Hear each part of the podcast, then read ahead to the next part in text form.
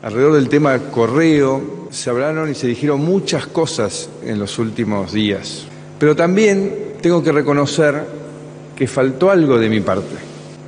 No pensamos un mecanismo para controversias judiciales como esta que existe entre el correo y el Estado, donde el concesionario del correo era mi padre. Por eso yo lo he instruido al doctor Aguad a que volvamos a foja cero porque lo bueno es que no hay ningún hecho consolidado.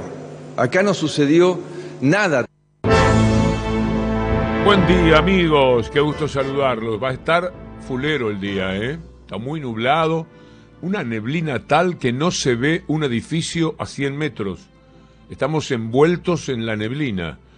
Somos pasajeros de algo que se mueve a ciegas. Estar en una casa en un piso relativamente alto como este, implica estar a tientas. Tremendo el día. La temperatura, sin embargo, es un poco más alta, vivible, 10 grados tres décimas, pero no se ve ni lo que se conversa. Yo estoy vacunado, ¿qué me dicen? Vacunado. Y usted se preguntará, ¿y cómo fue eh, la AstraZeneca, que es la que me dieron? ¿Le duele? ¿Lo molesta? ¿Tuvo fiebre? Por ahora, nada. Fue un momento muy emocionante, porque bueno, yo ya pasé por el COVID, esto me da la sensación de protegerme. El ámbito donde me vacuné, la gente, el personal que atendía era ciertamente muy grato. El pinchazo ni me di cuenta que, que me lo dieron, o sea que no molestó para nada. Yo soy de las personas que no quiere saber mucho con las agujas. Ahora últimamente estoy más cascoteado, me han metido agujas por todos lados, la verdad que ya no es como antes, como en otra época, pero soy de los que en el cine van a dar una inyección y bajo la mirada. Soy para eso muy flojo eh, con el tema de los pinchazos. Y ni me di cuenta. Así que me hicieron esperar después 15 minutos dentro del auto, porque me vacuné dentro del auto, uno puede pedir ese servicio. Y en consecuencia, porque yo pensaba en algún largo traslado y como todavía tengo alguna dificultad en el caminar, eh, había pensado hacerlo en el auto y así fue. Entonces después me dejaron 15 minutos ahí en un castadito hasta ver que no me pasaba nada, por lo menos al principio, y luego me dejaron ir. Y me olvidé por completo. A la noche alguien me preguntó en mi casa si tenía alguna molestia y la verdad es que no. La AstraZeneca por ahora tiene la fama de que es un poco agresiva. Tres o cuatro amigos que se dieron la AstraZeneca me habían dicho, ten cuidado porque te vas a sentir mal, vas a tener fiebre y esto y lo otro. Por ahora no tengo nada, salvo que haya sido la vacuna la culpable de que haya dormido una de mis peores noches, es decir, esas noches en las que uno se da vuelta en la cama 700 veces y no hay posición, y justo que tengo que relatar a la noche. Voy a ver si con la siesta me puedo poner al día porque la garganta sin descanso es un verdadero desastre. Bueno, empezamos con Macri, como vio. ¿Podremos hablar de Macri sin adjetivo? Estoy cansado de buscar una palabra que nos permita darle una dimensión al personaje. A lo mejor Macri ya es un adjetivo, así como existe Gardel, Maradona.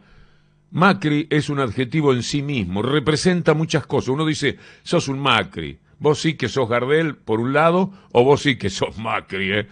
Una cosa por el estilo podría ser, porque ya no se puede, no hay manera de adjetivar sobre Mauricio Macri. Hemos gastado todas las palabras, se puede buscar alguna nueva, pero me parece que, salvo jugando mucho, mucho con el lenguaje, Macri agotó todo lo que tenemos para decir de él, porque él agotó todo lo que eh, implica proceder desde la mentira, la falacia, la irrespetuosidad con el resto de la gente y particularmente con todos los argentinos a los que alguna vez parece mentira, no parece cuento, presidió.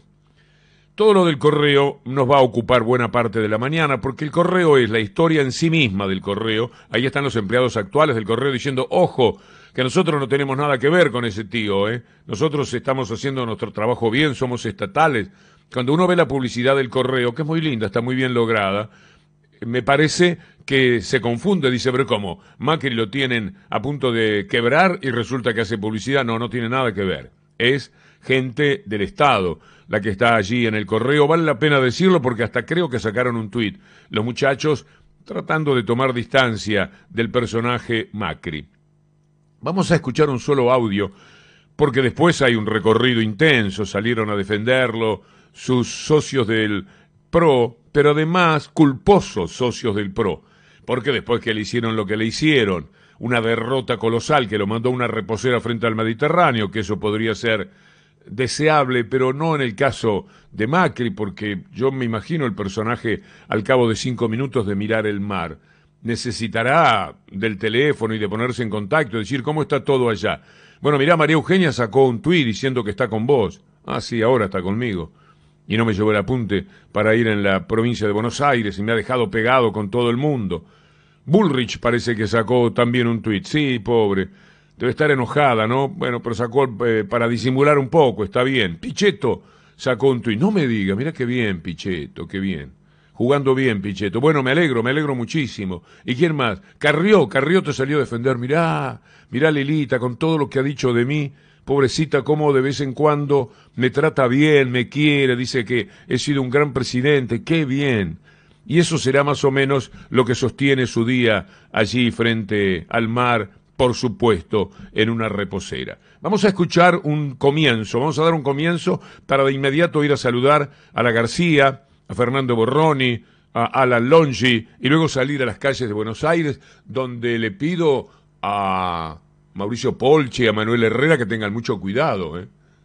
No se ve nada, no se ve nada.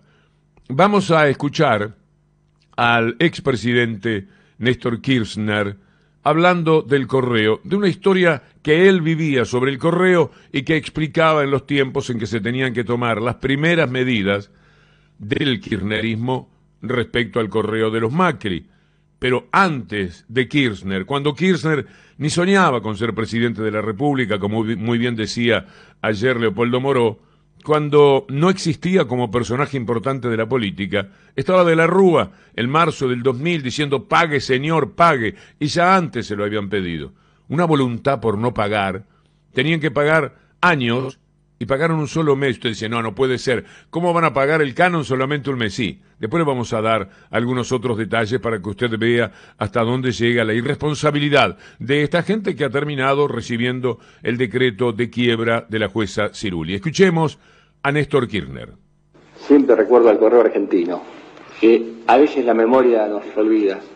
Mi viejo fue tesorero del correo argentino. Falleció el pobre ya. Vio cómo lo, lo destruyeron prácticamente, el querido correo argentino. Claro, seguro que Mauricio no sabe lo que pasó en el correo argentino, pero Mauricio Macri. Es, es, el, es un tema central y los trabajadores del correo argentino lo saben. Y logramos levantar y llevarlo con hidalguía y con responsabilidad al correo, faltándole muchísimas cosas. Pero recuperamos el correo argentino también. Buen día, Víctor Hugo. Buen día, compañeros. Bisotti, Ibarra y Nicolini exponen hoy en el Congreso sobre el DNU de las vacunas el juez Ramos Padilla pidió veedores internacionales para las elecciones y el ministro Guzmán viaja a Italia para asistir a la cumbre de ministros de finanzas del G20. Estos son algunos de los temas que vamos a desarrollar durante la mañana. Buen día, Víctor Hugo, buen día, Cintia, a todos y a todas. En 48 horas se cumplen 2.000 días de Milagro Sala Presa Hoy comienza una campe. En todo el país se va a dar, ¿eh? Para reclamar por la libertad de Milagro Sala. Dos mil días de silencio. Dos mil días de justificaciones. Dos mil días de Milagro Sala presa política. Yo creo que el gobierno nacional tiene que tomar una medida urgente por lo que está pasando en Jujuy. Todavía eh, Alberto Fernández sigue creyendo en el diálogo que hay que tener con los opositores. Nadie dice que no hay que tener diálogo con opositores. Ahora, eh, uno no tiene que pasarse de buenudo, ¿eh? Porque Alberto a veces se pasa de buenudo y los otros no. si hubiesen entrado, como hizo Arce en Bolivia, Arce en cuanto asumió, al otro día saqueó todo el Superior Tribunal de Justicia y entró a modificar la justicia, ¿sí? Eh, acá, lamentablemente, en Argentina... Está harta Milagrosala, y tiene razón. Es una vergüenza para la República es una demostración de impotencia del poder político. es una cuestión jurídica, pero el poder político tiene elementos, por ejemplo el indulto. Si después ella no lo quiere y lo rechaza, allá milagro. Pero el gobierno tendría que indultarla, a ella y a los otros presos políticos. Son todos presos políticos, y el indulto está pensado para los presos políticos. Se siente que esto es así para quienes estén viviendo una probada situación de injusticia. Es una barbaridad lo que sucede con Milagro Sala. Me parece pertinente que ella tenga derecho al pataleo, a decir que está muy dolorida, muy dolorida con el gobierno. ¿Cómo no lo va a estar? Es natural, porque lo que se comete por la derecha es una enorme injusticia. La vejación de una persona que tendría que ser intocable por todo lo que ha hecho en su provincia y finalmente en el país. Pero la gente del gobierno debería actuar de otra manera, con otro empuje, diciéndolo a cada rato, metiéndola en cada discurso. Cuando se sientan con Gerardo Morales a cualquier tipo de negociación, mire, sí, pero en su provincia está pasando algo que no puede ser, con la justicia de su provincia. Por lo menos que se note muchísimo el empuje con el que se lucha por Milagro Sala. Vamos a presentar al señor Alan Longi. Muy buen día, muy buenos días para todos. Decir que ya el 40% de la población está vacunada con una dosis y el 10% ya tiene las dos dosis, la, el esquema de vacunación que avanza en la ciudad de Buenos Aires, en la provincia, en todo el país. Atención, hoy va a haber novedades. Esta mañana el gobernador Axel Kicillof va a hacer anuncios vinculados a la vacunación. Estén atentos, estén atentos a los turnos. También el 80% de las personas que están en terapia intensiva no ha sido vacunada. Un dato importantísimo mientras sabemos y conocemos que está bajando la ocupación de las camas en esas unidades de atención. Este viernes vence el decreto con las restricciones, se va a actualizar. ¿Qué va a pasar con el cupo de las personas del exterior? Lo vamos a contar en minutos hoy en la mañana. Momento de presentar las voces del programa en la mañana de las 7.50.